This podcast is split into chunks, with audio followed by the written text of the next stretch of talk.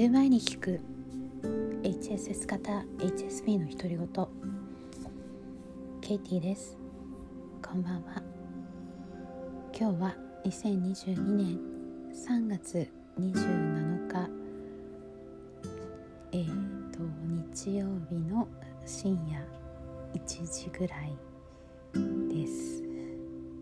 今日はテーマパークってきたんですけどその後夜の8時からオンライン会議があってうんこんな時間になってしまいました。はあ長い一日だったんですけどえっ、とそう今日はえー、被害者マインドを捨てるという話をしたいと思います。うんと最近ですねあの自分の取扱説明書みたいなものはだいぶ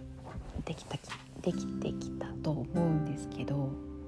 さらにチャレンジしているのが自分の取扱い説明書を人に共有するっていうことをしていてまあ一種のネゴシエーションですよね。私はこういう人なんだよっていうのを相手に伝える私はこうされたら嫌だこうされたら嬉しいっていうのを相手に伝えるっていうことをしてるんですね。まあ、この間お話しした一緒に仕事をしたいと言われたら、まあ、こういう仕事の内容だったらやりたいとかあの6月までは忙しいけどそれ以降だったらできるっていうとか、まあ、そういう自分がこれだったらできるっていうのを伝えるとかもそうなんですけど自分がこれをされたら嫌だとかされたら嬉しいっていうのを人に伝えることをしてるんですよね。で特にこれが難しいのが家族 ですね。うんあのよく被害者マインドの話はカウンセリング系とかで出てくると思うんですけど、まあ、インナーチャイルドとかあのそういう話でも出てくると思うんですけどあの私が家族の話でとてもインスパイアされた参考になったブログがあってえっ、ー、と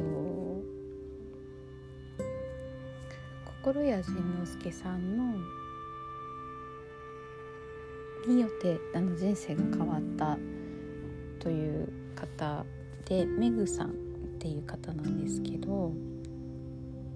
本を2018年に出されていてそれがずっと嫌って言いたかった本当の自分に戻るための5つのステップっていう本があって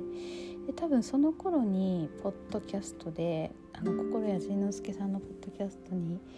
出てて話をしてるのを聞いてこの人すごいなと思ってブログとかフェイスブックとか見てるんですよね。もう多分34年前ぐらいから見てるんですけど。でそのブログが、えーと、メグオフィシャルブログ「自分を面白がってみる漫画日記」っていうブログなんですけど。もし親子関係、うん、家族関係で悩んでる方がいたら是非見てほしいんですけど。このメグさんがまああの彼女は HSP ではないんですね。明らかに話を聞いていると。いやパニック障害を持っていて。で、まあ、メグさんの場合パニック障害でももう外に出ると自分は死んでしまうんじゃないかっていう恐怖と戦っていて。で怖くて家から一歩も出られなくなってしまったんですよね。で子育てしてるのにあのスーパーも行けないし近くのコンビニにも行けないしっていうのででその、ま、彼女がパニック障害に陥った原因がやっぱりその親子関係にあったっていうのでまあいろいろ、あの自分の思い込みを外して、えー、いくっていうそういうプロセスがブログに書かれてるんですけどお父さんがあのとても、ま、東北の方なんですけど、えー、もう親の言うことを聞いてれば幸せになれるんだみたいな感じでもう強くあのいろいろ押してくるので、まあ、自分はこうしなきゃこうなるべきだああなるべきだっていう思い込みがたくさんあったりでお母さんはあのお父さんがそんなのでいつも何か怒鳴られていたりしてでそのお父さんの愚痴をずっとメグさんに言っていてでお母さんはかわいそうな人だけど私がそれを受け止めてあげなきゃいけないみたいな感じでずっと暮らしてきた。でもあの今それがあの自分がそれが愛されていない思い込みだと思ったのに愛してるからこそそうしてたっていうことがよくわかるっていうことを書かれていてうんあのー、ちょっとこの説明だけだと分からないと思うんですけど、まあ、本当にいろんな思い込みを外すためにいろんな実験をしてきて今そこに至っていてそのプロセスを読んでいると自分も気が付くことが多くて。で、まあ、メグさんはいろんな方とこうなんだろうあの、まあ、彼女はスナックって呼んでるんですけどそういういろんな方の相談に乗ったりあの話を聞いたりするようなあのまあ、オフ会コロナの前オフ会今は多分オンラインでされてるんだと思うんですけどやっててでその中であの自分に相談してくる人がいくら私はこんなひどいことをされた、えー、あんなひどいことをされてこんな目に遭ってるって言われても1ミリも信じないっていうことを言っていて。でそれは何でかっていうとあなたはそんなに素晴らしい人だから人がそんなひどいことをするわけがないと疑って信じないから信じないってことを言ってるんですよね。でそれはあのうんそれがまあ被害者マインドから変わるって私はあのが言ってることなんですけど。私も多分5年前だったらえーと、何言ってるのっていう感じだったと思いますしいや被害者じゃなくて本当にこれが起こってることだからって思ったと思うし3年前ぐらいだったらうん言ってることはわかるけど感じることができないって思ってたと思うんですよね。で正直今でもまだ分かりきってないなって思うんですけど、まあ、とりあえずあの周りの人は私を困らせたいと思って何かをしているんじゃないっていうことはよく分かってきてこの間の上司の話もそうなんですけど私からするとちょっと嫌だなって思っても、まあ、上司なりに精一杯やってるんだなってことが分かるっていうことを話したと思うんですけど家族の場合も同じで家族ってなると私はすごい難しいんですよね。なんか他の人にはできることが家族に対して全然できないかったりしてもうただ話を聞いてあげるとか感情的にならないで普通にしゃべるとかができなくてあと話し合うとかですね。おなんか怒ってプイってなっちゃうみたいな。そうがあってでもこれじゃいけないって思って少しずつ自分が我慢するんじゃなくて言うようにしてなったんですね。自分はこれをされたら嫌だとかあ、まあ、これをしてくれたら嬉しい。もう言うようになってそうするとまあ当然ですけど前よりやっぱりあの喧嘩まあ喧嘩ですね。家族なので。話し合いにはやっぱならないなかなか家族はならないですよね。喧嘩になっちゃうんですよね。喧嘩をするようになったんですけど前ほどなんだろう喧嘩しても長期的視点で見られるようになったので罪悪感が減ったんですよ。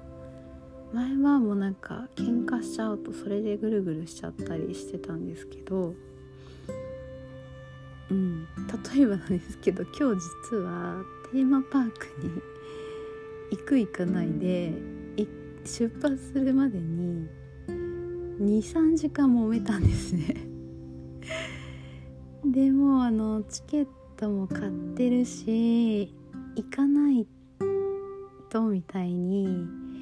いつもだったらなってたんですけど娘がなんか最近あの人のせいにいろいろするようになったり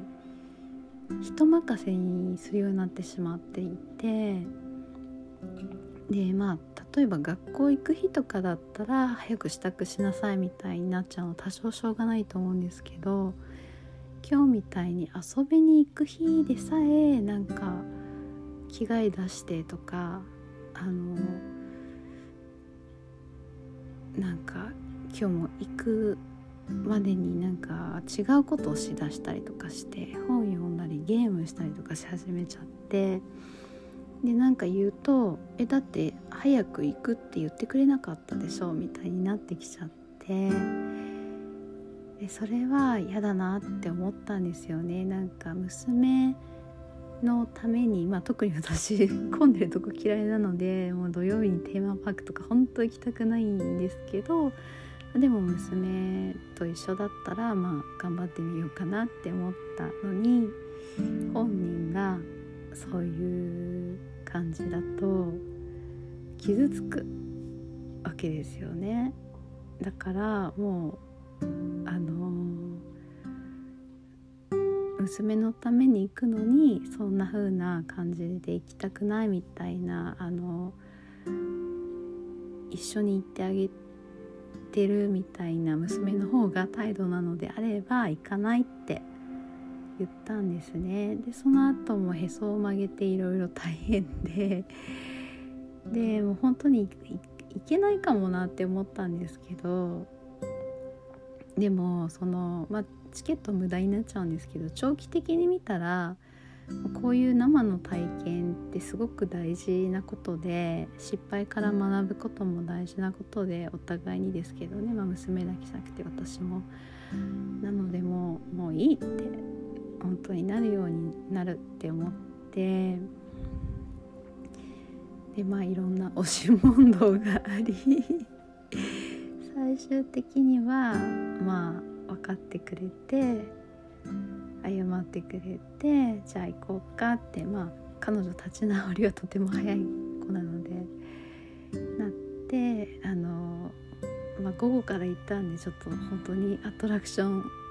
2つぐらいしか乗れなかったんですけど彼女的にはあの楽しい思い出になったようなんですが、うん、なんだろう私もやっぱり自分の親が結構高圧的な感じだったのでなんかあれしなさいこれしなさいって言われててすごくやらされてる感があって人のせいに、まあ、多分未だにしてるところはちょっとあると思うんですよね。まあ、なんか親があんなじゃなかったらあのもうちょっとなんだろう自己肯定感高かったのにとか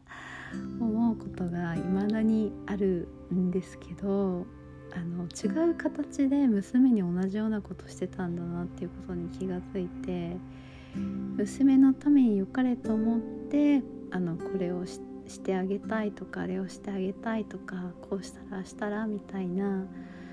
あの決めつけて言ったりは決してしてないんですけど娘にしてみたら知ってもらうことが当たり前すぎて逆にママがあれしてくれなかったからパパがこれしてくれなかったからってやっぱり人のせいにするようになってきちゃっていてなんかこう過去の連鎖が繰り返されている気がしてあこれはとてもいけないって思ったんですよね。うんなので自分も被害者マインドを捨てるっていう挑戦をしてますし娘にそれをあの引き継がせないようにしていきたいなというふうに思っています。あこの深夜ってやっぱりちょっとあれですね。あの危険ですね。いつもに長めになりましたが。はい。今日もつながってくれてあなたでいてくれてありがとう。ぐっすりおやすみなさい。良い週末をお過ごしください。